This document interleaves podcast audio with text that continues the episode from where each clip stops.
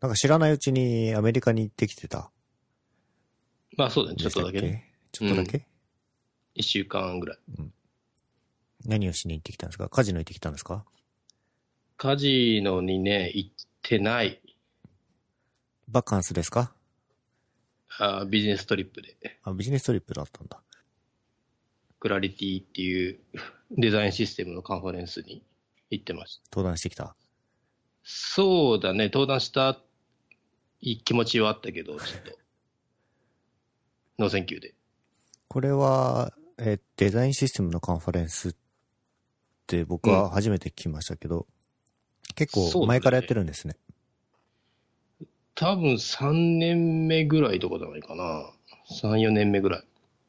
あんまり、あの、このデザインシステムをテーマにしたカンファレンスは他には、多分この規模はあんまないんじゃないかな。デザイナー誌も行きたくなるようなカンファレンスでしょうね。まあ、ほぼほぼやっぱりデザインというか、いわゆるその実装っぽいような話はそんなにないので、まあ、まあそういう意味ではデザイナーだけでもないんだけど、プロダクトに関わる人はいいのかなと思います。今回はなんで行くことを決めたんですか？まあ一応会社でもそういうデザインシステムというか、まあそこら辺周辺の取り組みを、まあこの半年ぐらいやってるので、まあそれのインスピレーションを受けにって感じですかね。情報収集とか。うん。収穫はありましたか？まあでもこう、テックカンファレンスは前、アジアの方とか行ったことあったけど、やっぱデザインカンファレンスだとこう、やっぱこう、エモみがあるというか、その具体的なテクニックとかっていうよりは、やっぱり思想的な話とか、あの、もっと大きなスコープでのデザインの話とかになるので、すごい直接的にこう、今仕事で目の前で困っていることを解決するとかは、のいのは、ヒントはそんなに多くないけど、でも、このデザインへの関わり方みたいなところを考えさせられた感じはありますね。うん。まあ、いいイベントでしえーっと、日本から行ったのは、日本からっていうか、谷さんの会社というか、サイバーから行ったのは誰なんですか？た。えっ、と、僕と、えっ、と、まあ、センちゃん知ってるけど、その後藤さんっていう、うん。あの、アトミックデザインの本の日本、まあ、日本でアトミックデザインの本を書いてる人と、はい。あとはデザイナーのわ若手のこと。あれ、マル君じゃないんですか？あ、マルコマルコ。あの、ジジーナのツイートあるじゃないですか。あ、あの写真のやつかな、はい写真というか、まあ、うん。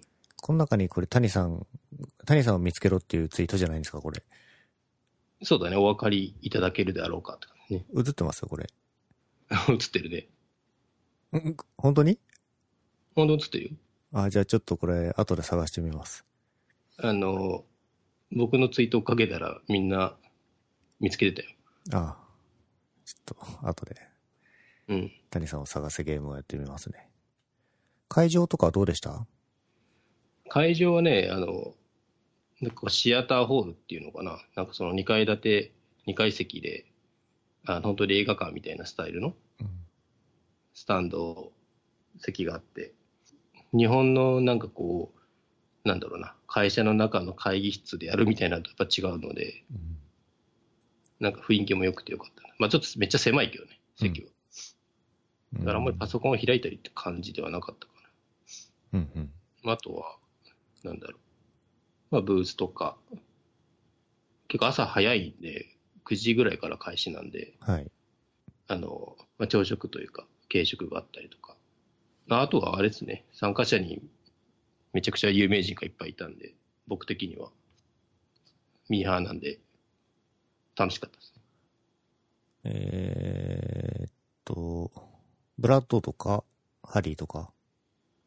そうね、ブラッドは MC、メイン MC やってて、まあ、メインっていうかまあ進行やってて、うん。で、ハリー・ロバーツはセッション、パフォーマンスのセッションやってたんで、うん。まあそれ以外を、登壇はしてないけど、あの、まあ、一方的な知ってる人とかうん。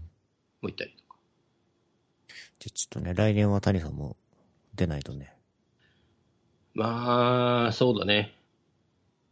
出ちゃうかもね。出ないだろうな。なんか今回の旅行に際してうん。困ったこととか、こういうことにぶつかったとかってのはないですか？アメリカだと思うんで。あーまあでも久しぶり、数年ぶりのアメリカなんで、単純に入国の時に相変わらず緊張するのと、うん。まあみんな大体機嫌悪いじゃないですか、入国税関だと。ね。で今回ね、めっちゃクソイケメンの人だったけど、めっちゃ不機嫌そがマックスな感じだったんで、ちょっと。それ以外はね、あの、前回僕、普通に奥さんと旅行で行ったんで、はい。もうでもかなりだ8年前ぐらいかな。で、今回、その、後藤さんとか結構いっぱい行き慣れてるので、うん。向こうでだから、なんだろう困ったことってあんまないけど、移動はだからほとんどウーバー使ってたりとか、うん。あとは、困ったことな。困ったことないけど、やっぱり、あの、カリフォルニアでその、大麻とかが合法になったんだよね、確か、去年ぐらいとか。なんか普通にあの、中央の公園のあたりとかでも普通にやっぱ、なんか変な匂いがするみたいうん。なのはあるぐらいかな。それ以外は、サンフランシスコって感じ。観光客も多いし、うんうん。まあ一部エリアはその、ホームレスの人とかもいるし。うん。なんか観光地とかは行ってないんですか？うーん、まあ、そんなに余裕なかったけど、その、マル君とかが初めてっていうことだったので、ピア39っていう、あの、北の方の観光名所のフィッシャーマンズワーフっていうアザラシとかがいっぱいいるようなとこうん。には行ったかな。それ以外は、僕がそのコーヒー好きなんで、あの、有名なコーヒー屋をいくつか余裕がある時にもあったりしたぐらいかな。あ、あ、ああと困ったのは、はい。あれだわ。あの、今回その SIM をね、あの、事前に購入したのよ、アマゾンで。したんですか？プリペイドのね。はいはい。で、それでだから向こうでは、まあ通話とか、あの、ネット使うために使ったんだけど、うん。で、ウーバーをのアクティベートしようとしたのね、向こうの番号で、うん。SIM の番号で。そうすると、それ要はそのレンタルの、まあ、SIM というか、その電話番号はいろんなユーザーを回るじゃん。一うん一時的に僕は使ってるけど。だからウーバーにその番号で登録しようとすると、その番号はすでに登録されてるから使えないって言われるのね。うん。他のだから海外旅行とかで多分使ったユーザーが一回登録してるから。おー。ら空港で結構最初それハマってみんな。うん。やべえ登録できないみたいな。で、ウーバーは結構だから、それが発生すると、このスクリーンキャプチャーとか送ったりしてさ、カスタマーサポートにうん。確認してもらわないといけなくて、で、今回だからウーバーじゃなくて、そのリフトっていうもう一個のウーバーみたいな別のサービスがあるので、はい。そっちでやったら、まあ、そっちでも同じように、なんかあなたはナナさんですか？みたいな確認が入ってきて、うん。いや違いますみたいな、これ僕のですみたいな、そこはもうほぼ簡単にオーバーライドできて、うん。すぐ使えた。おー。で、まあ、その要はその後、結局あの、SMS で、あの、認証のコードが送られてきて、うん。それに入力すれば OK うーん。そっちだとオーバーライドできるんですね。な。もう割とその、要は認証コードが送れて、それが入れられてたら、まあ、所有者と認めようっていうことだね。うんそういうセキュリティ的なティアとしてそれで決めてるんじゃないですかね。あと、せっちゃんの同僚、同僚にもあったよ。あ、同僚に？同僚にああ。はいはいはい。あれ、ど、あれどっちが話しかけてました？えーっとね、向こうから。でしょうね。うん。いや、はやちゃんめっちゃ面白くて、僕はめっちゃ好き。めっ面白い。ちゃ面白いっすよ。めっちゃ面白い。で、あのーメッセージ来たんですけど、あうん。変な人たちと働いたんだね、みたいなメッセージ来て。めっちゃ面白くて。いや、もちろんそのね、冗談だとは思うんですけど、やばね。いや、本当に面白くて、あの人は。いや、面白いね。まあ、日本語もいやね、ペラペラだしね。そうね。日本語も喋れるし、喋れるとか普通にペラペラだし。うん。まあ、それでだから、その、前日のアーリーレジストレーションっていう時に、うん。まあ僕とかが後藤さんと日本語喋ってたから、それを聞いて、向こうから、日 本日本から来たんですかって。ほうほで僕はいあの逆に一方的に直前に、そのイベントのスラックで、バイちゃんが自己紹介してるあの投稿を見てたので、う。うん。ああ、メルカリの人来てるんだぐらいに思ってたんだけど、うん。そしたら現地でたまたまあった。うん。まあそういう意味では、それ以外、日本から来た人はほぼいなかったかなと。で、4人とか。うん、もう一人、あの、 freee の、あの、会計のね、会計ソフトの freee の人がいたっぽいって話は聞いたけど、うん。対面はしてない。うん。うん。アメリカのハイライトはそんな感じですか？うん。あとは、個人的にあのノートに書いたんで、まあ、興味がある人は見てもらえれば。いやいやいや。いやいや、谷さんといえばね。あ、いや、ちょっと待って。どれ、どれからいこうかな。HTML5JP が閉鎖ということで、うん。あのー、そうですね。いかがですか？いやー、でも HTML5 の勉強してた時は、このね、富さんのこれをめっちゃ見てたからね。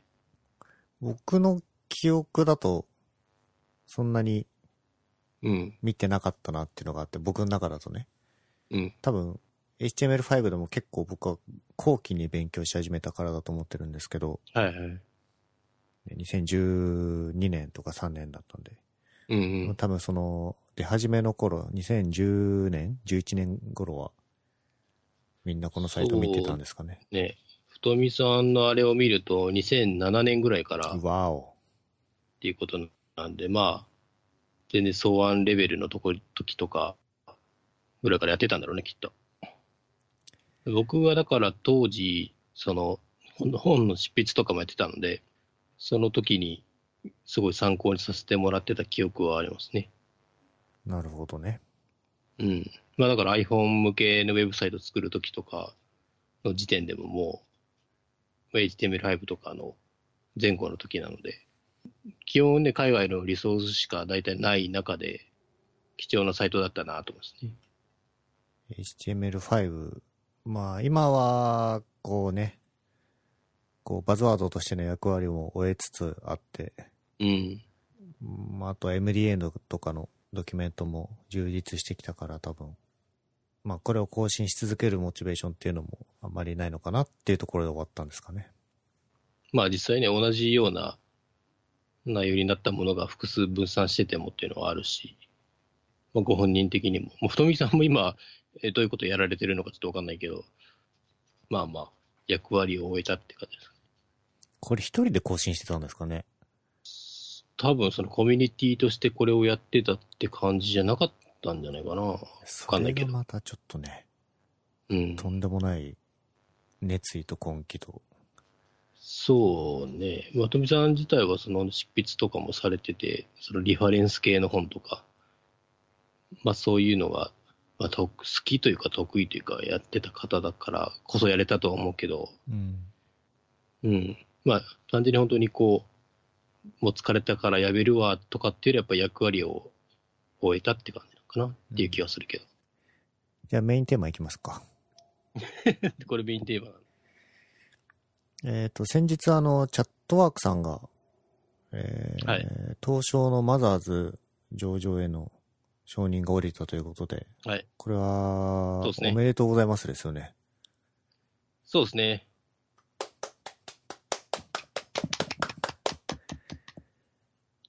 めでたい。めでたい。これ多分、発足というか、チャットワーク社の前身の時から谷さん関わってたことがあると思うんですけど、そうね。EC スタジオっていう前身の会社から。ね、どういう気持ちですか？これは。そうですね。ストックオプション欲しい。そ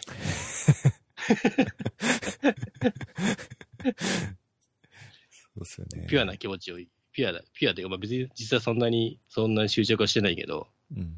チャットワークに関して言うと、その歴史的経緯で言うと、実はその EC スタジオの自体、まあ、前社長の時とかは、その、例えば投資を受けたりとか、うん。あの、上場したりっていうのは、全然考えてないっていう人だったのね。うん。っていうのはその、ビジネスを進めていく上に、上で、その、いや、第三者から、その、影響を受けなきゃいけなくなるわけじゃない？そのはい投資を受けたりする場合って。で、それをまあ嫌っ、まあ、嫌ってたというか、それをやりたくないっていう、結構割とその一心で、前社長の時は割と長い間投資も受けず、やってたんだけど、まあ、どっかで、やっぱこのグローバルに展開する時期もあったので、チャットワークにピボットしてから、うん。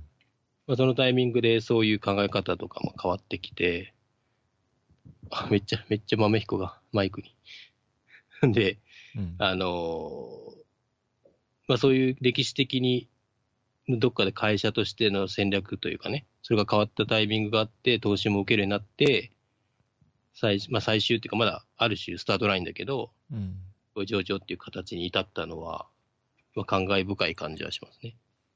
これ EC スタジオの時から考えると、何年ぐらいですか ?EC スタジオの発足って何年ぐらい？創業自体はでも2000年、2000年本当に初期ぐらいじゃないかな。うーん。で、僕がだって大学卒業して、レジ張り行った後ぐらいだから、ああ、いくつだ ?2000、もう全然計算できない。まあでも2005、6年？あー ?2006 年、7年とかなっちゃうんじゃないかな。チャットワークができたのはいつなんですかね？あ、えっと、そういうのはプロダクトとしてのチャットワークね。あープロダクトとしてのチャットワークが、僕が辞める直前、その、いや、プロトタイプ的に作ってた時期なんで、それもいつだ？だから2000、2010年前後とかかな。まあ、そう考えると、まあ、いある種息が長いというかね。うん。まあ、当時はまだ、まだスラックも日本には上陸してなかったのが、スカイプはもちろんあったけど、うん。うん、っていう前後ぐらいじゃないかな。うん。 Slackはもうちょっと後でしょうね。だと思うね。さすがに被せてはないと思うので。まあ、チャット系のアプリもなんか、それこそ Slackとか、うん。まあ今だと何があるんだろう？ Discordとか、マイクロソフトのワークスペースみたいなやつとか、いろんなまやつがありますけど、ね、そういう中でもこう、ビジネス層に一定の需要があって成長してきたわけですからね、 Chatworkは。実際のマーケティングっていうか、マーケット上のデータわかんないけど、とはいえ、こう、見聞きする範囲で、その Slackか Chatworkかみたいな感じがあるから、割と、まあ、シェアというか、うん。まあ、少なくとも日本では取ってんだなって感じですね、谷さんがこう、辞めて、る。うん。チャットワークが成長していって、まあサイバーエージェントに途中から入ったわけですけど、うん。谷さん一回、作る場に転職したじゃないですか。したした。で、また2年ぐらいお勤めになって帰ってきたわけですけど、サイバーエージェントにね。うん。あの、僕の記憶だと作る場も確か上場したような気がしてて。割と最近ね。そう7月末だから。はいうん。したした。谷さんが辞めると、その会社が上場する説。そうね。それはもう、間違いないだろうね。まあ、ジンクスというか、もう実績としてあるんで、そうね。だ俺がサイバーいる間に東証一部一部にもなってるからね。確かにね。そうですよね。作る場も、そうねえっ、。と、今年の6月か。えーっと、いや、7月末、7月31日付な気がする。あ、上場日はそうか。あこれに関してもなんかは、ご、あの、思うところとかあったら。そうね。やっぱ、ストックオプション欲しい。こっちは惜しかったですね、谷さんね。まあそうね。もうう、んその、その意味では惜しかった。うん。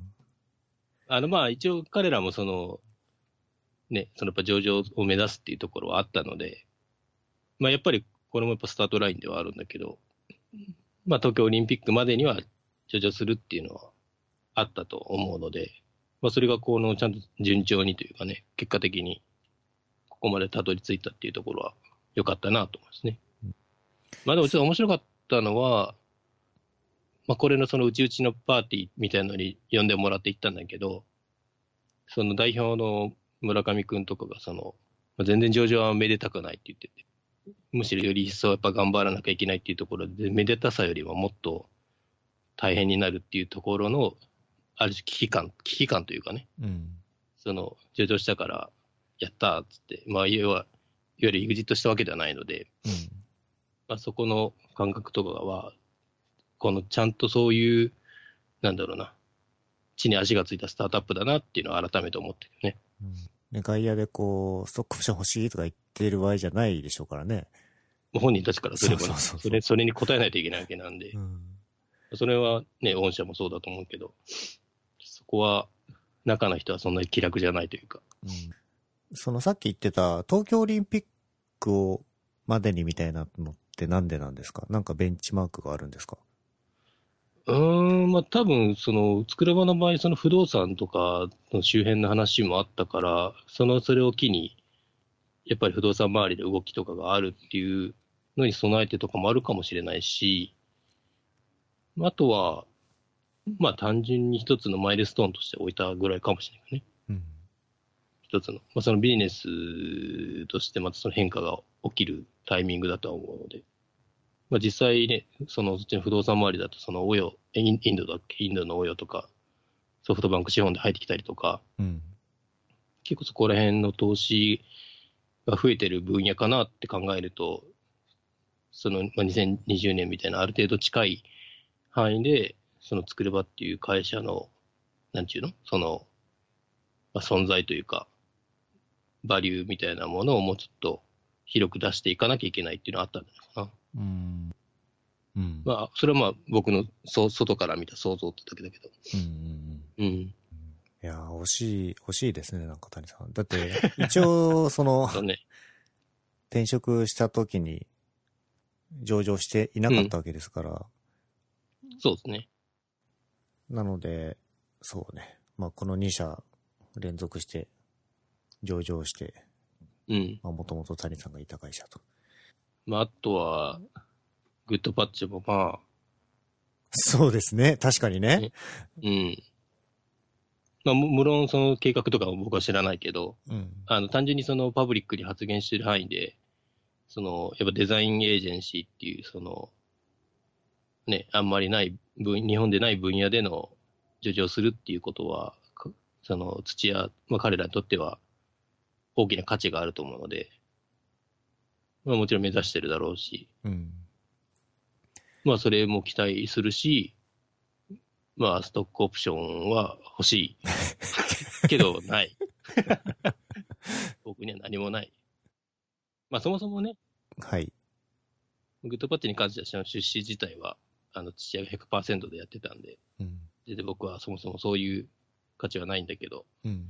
まあね、これで Goodpatchも成り上がったらね、さすがにこう3つ成り上がったら、なんか僕になんかみんな、ノートとかに書いたら多分、100円、100円ずつぐらいくれる。あのーメルカリで15万損した話の、あ、そうだね。ちょっとい今、ここの、この部分だけ切り取るとメルカリがいけないみたいになっちゃうけど、あのー、ちょっと谷さんが失敗した話ね？うん。よりもヒットする可能性ありますね。そうね。だ家庭のね、損失額で言うと数百万、うん。数千万、そうですね。損失、損失したわけじゃないけど。うん。まあチャンスを逃した。まあね、まあ僕、とはいえね、僕がいたから上がったわけじゃないんだけど、単純にその不運な男として、不運というか、そういうチャンスを逃した男として評価してもらえるでもこんな縁起のいい男いないんじゃないですか？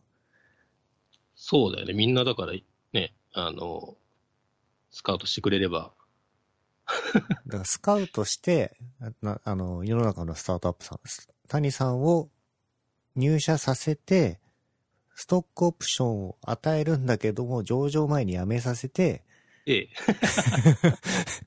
ストックオプションの権利をなくして、うん、辞めさせると、まあ近いうちに上場できるっていうそ。うそうそう。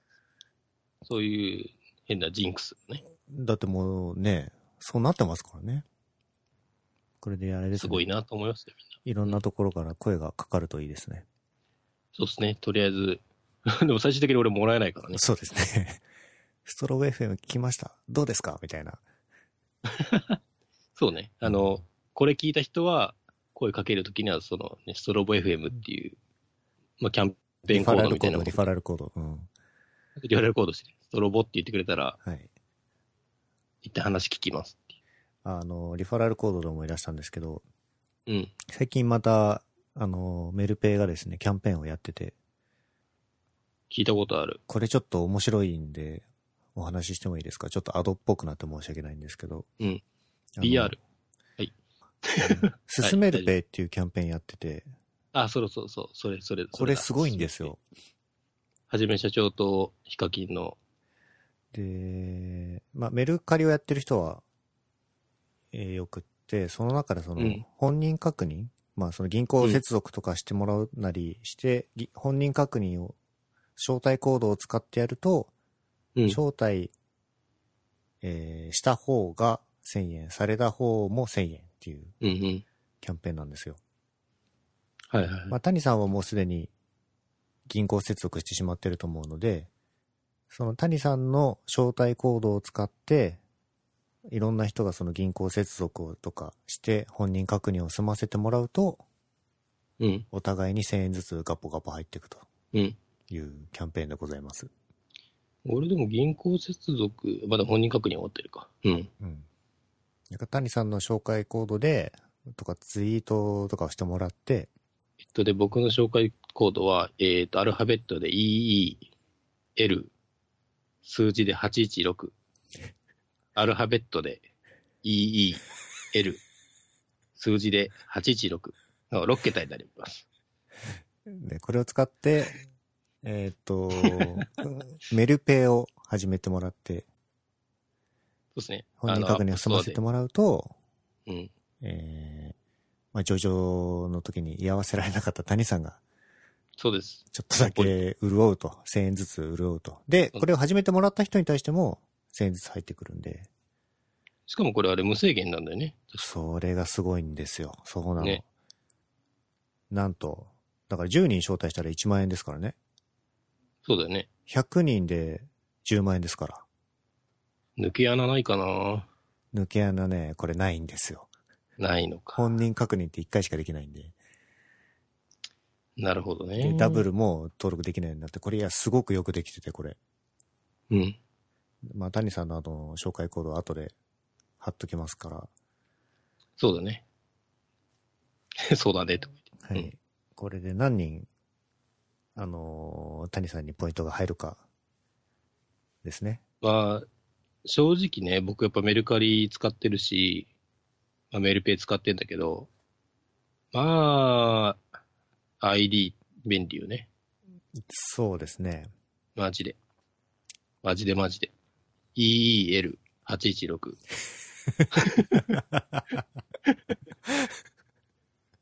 もうみんな覚えたんじゃないかな。そうですね。816ね。いや、ID とかがね、その結構あの、僕がそのイベントごとよく行くので、うん。その、イベントとか行くと ID 決済だけ優先レーンがあるみたいな。うんうん。結構そういうのがあってめっちゃ便利なんですね。ちょっと、どこまで伸びるか、これ、期待ですね。なんと、このストロボエピ、ストロボのエピソードナンバーが今回60なのでね、おう記念すべき60回目に、こういうキャンペーンやるということで、そうですね。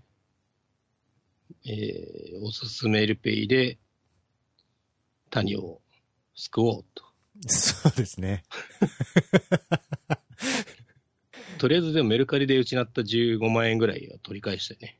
そうですね。そだから、れを、えっ、と、150人。100で、まあ、150人招待をね、ちょっとこれで目指しましょうか。じゃあ、ちょっと最後に、はいもうもう一回だけ招待コードを。えー、アルファベットで、EEL、数字で、えー、816、えー、っとですね、6桁ですね。えー、っと、覚え方としては、えー、エール、入ろう。エール、入ろうとですね。はい。EEL、数字で816。エール入ろ覚えやう。すい。エール入ろうの、いね。それでいきましょう。これ、おアドリブですか今の？アドリブでしかないよね。エール入る。うんよく、うん。まあたまたまそういうコードになってくれてたんでね。じゃあ、スメルペイで谷を救おうキャンペーンは、9月ぐらいでどのぐらい伸びるか期待しようということで。そうですね。はい。また、もうちょっとだけ暑い日が続きますけど。そうですね。皆。様、はい。寒暖差に負けて体などを壊さぬようにお過ごしください。お過ごしください。はい。今日のゲストは谷さんでした。はい。谷でした。ありがとうございました。ありがとうございました。